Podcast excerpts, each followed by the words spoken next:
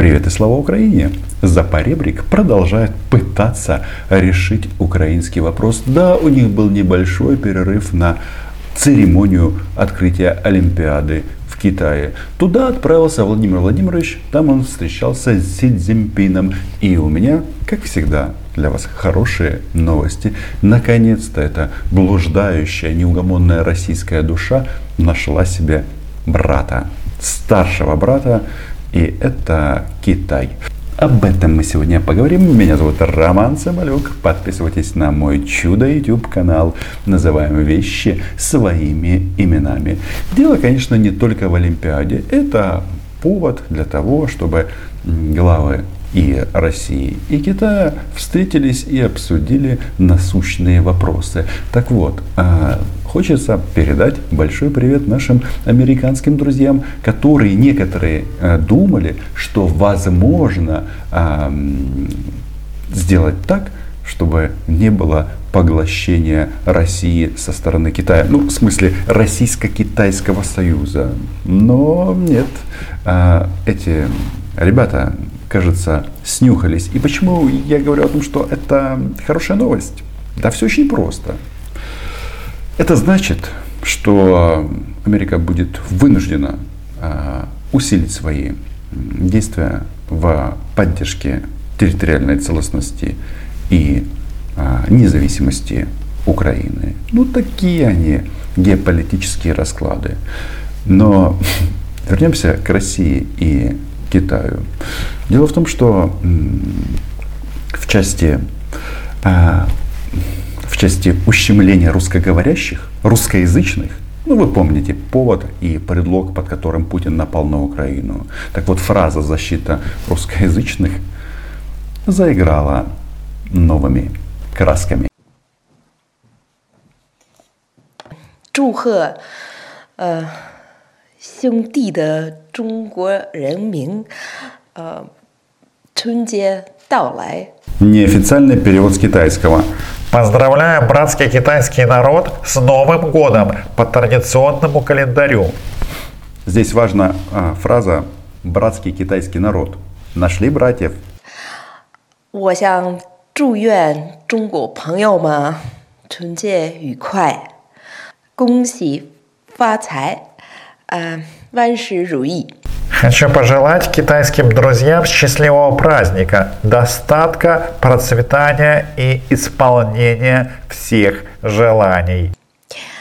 呃，我衷向祝愿北京二零二二年冬季奥运会成功，加油 ！Я искренне желаю успеха зимним Олимпийским играм 2022 года в Пекине. Вперед! Ну, а я тоже пожелаю успехов нашей олимпийской сборной. Тут интересно, когда Путин а, присутствовал на церемонии открытия, то когда шла наша сборная с нашим классным желто-голубым флагом, а, показывали Путина, нашу сборную, и говорили на некоторых э, каналах о том, что этот человек угрожает суверенитету и независимости нашей страны, стянув войска к нашему государству. Это я к тому, что, знаете, вот бывают а, такие шутливые фразы на тему, чем мышка отличается, там, допустим, от хомяка. Ну, вот а, разница в пиарщике. И вот э, в части российского государственного пиара они достигли неплохих результатов. У них теперь что? Но клеймо на них оккупанты, российские оккупанты. Ну а результаты, результаты переговоров а, Си Цзиньпиня и, соответственно, Путина, ну они вот такие. Касается международной проблематики, конечно же, основное внимание было уделено э, той напряженности, которую сознательно нагнетает Запад и вокруг Российской Федерации, вокруг Китайской Народной Республики. Э, президент России изложил еще раз нашу линию на переговорах с американцами, с НАТО. о необходимости выработать ясные гарантии безопасности на европейском континенте. Наши китайские друзья что-то знают. Как было сказано, гарантии безопасности на европейском континенте. То есть речь уже не идет исключительно о гарантиях безопасности для российского государства. Хотя Россия гарантии безопасности во что там? А, этот ядерный заряд отсырел. Или как? Чего вдруг начали бояться? А, НАТО на Крым нападет и освободит полуостров от российских захватчиков.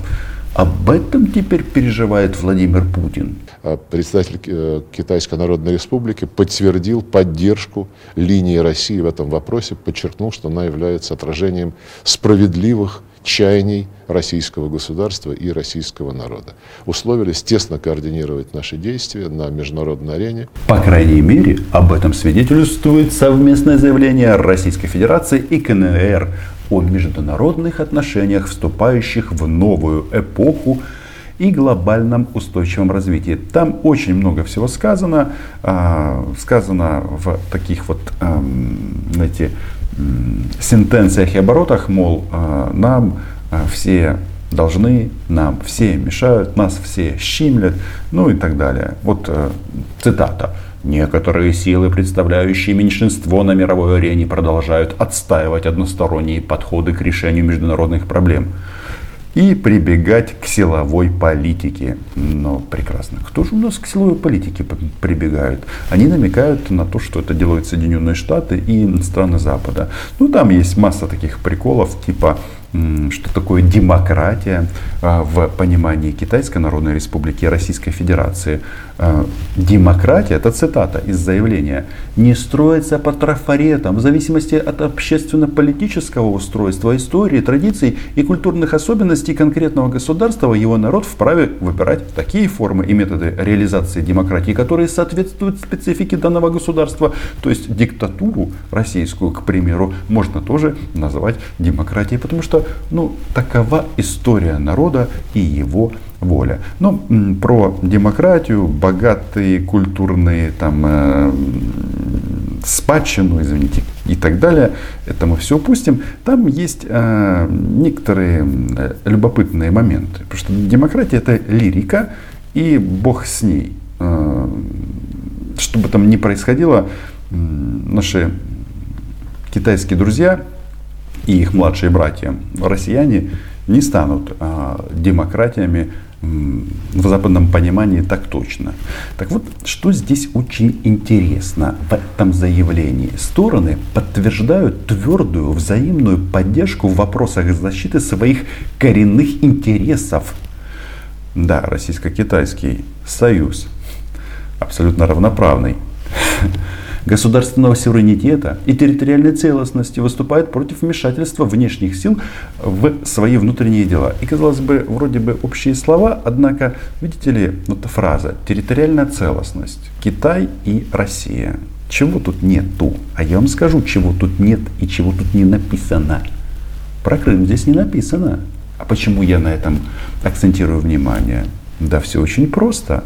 Потому что наши младшие братья, теперь не только наши, а нам они не братья, теперь младшие братья Китая, что здесь а, зафиксировали? Российская сторона подтверждает приверженность принципу одного Китая, подтверждает, что Тайвань является неотъемлемой частью Китая, выступает против независимости Китая в какой бы то ни было форме. Вот так вот.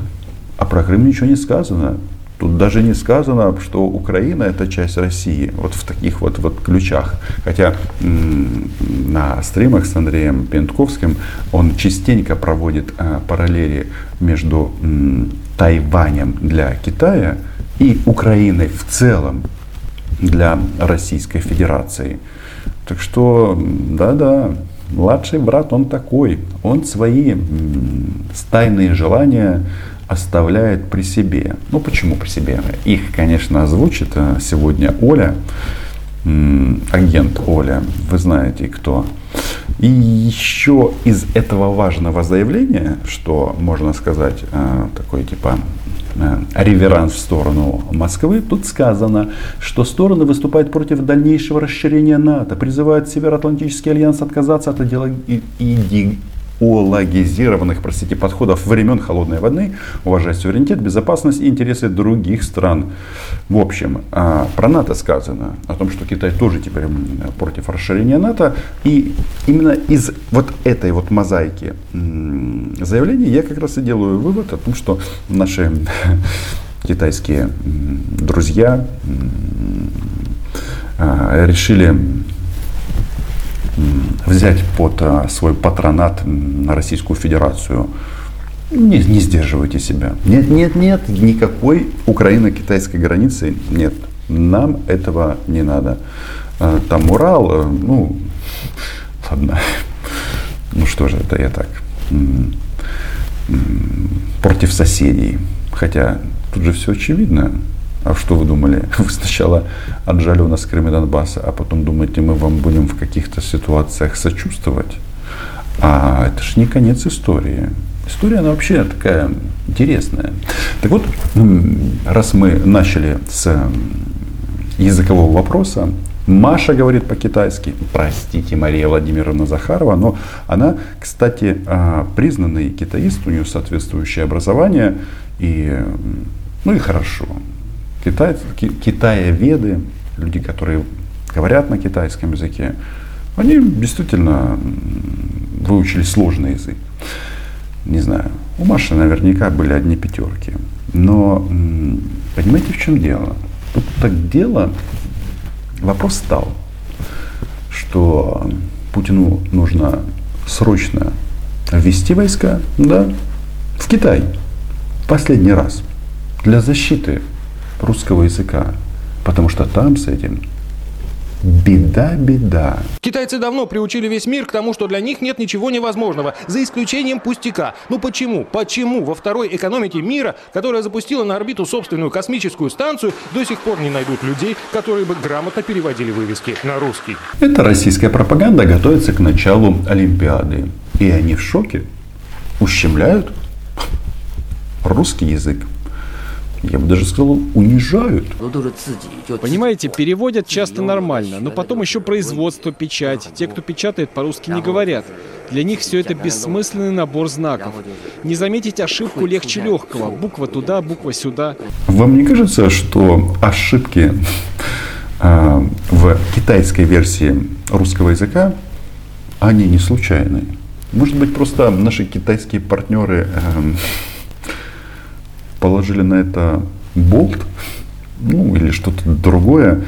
Хотя, опять же, тонкости перевода. Имеем то, что имеем. Если, допустим, свиные ребрышки в самоваре, явление еще понятное, самоваром в Китае зовут котел, где клиенты ресторана сами готовят себе блюдо, то НРП, СТ, СТФП, СОЖОПР расшифровать нелегко. Это магазин напольных покрытий, если что. Да, мы так и думали. Путин, введи войска, защити, пожалуйста, русский язык.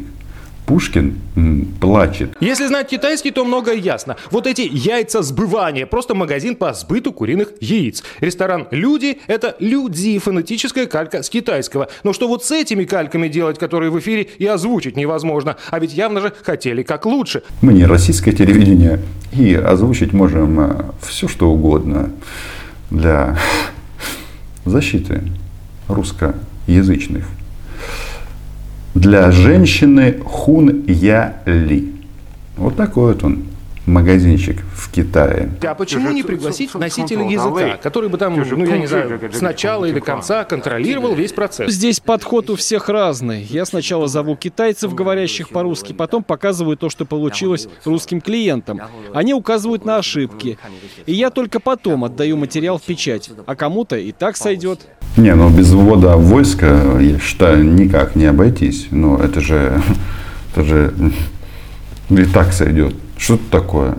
Ущемление? Ущемление по языковому принципу. Но почему-то вот этот вот российский пропагандист, который начитывает этот текст, у него нету вот этой, знаете, злобы, агрессии.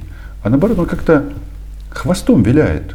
А, может потому что, потому что боится, понимает, что если кто-то что-то вякнет, в сторону Китая может быть атата. Как сказал как-то Александр Григорьевич Лукашенко, это же великий Китай. Ну и русский язык. Вывеска есть? Есть. Русский язык есть? Есть. Поставили галку и забыли. Ну как воспринять лаконичную надпись «Осел», не прочитав по-китайски иероглифы «Ресторан с блюдами из ослятины». А я тут неожиданно вспомнил притчу, что едят китайцы.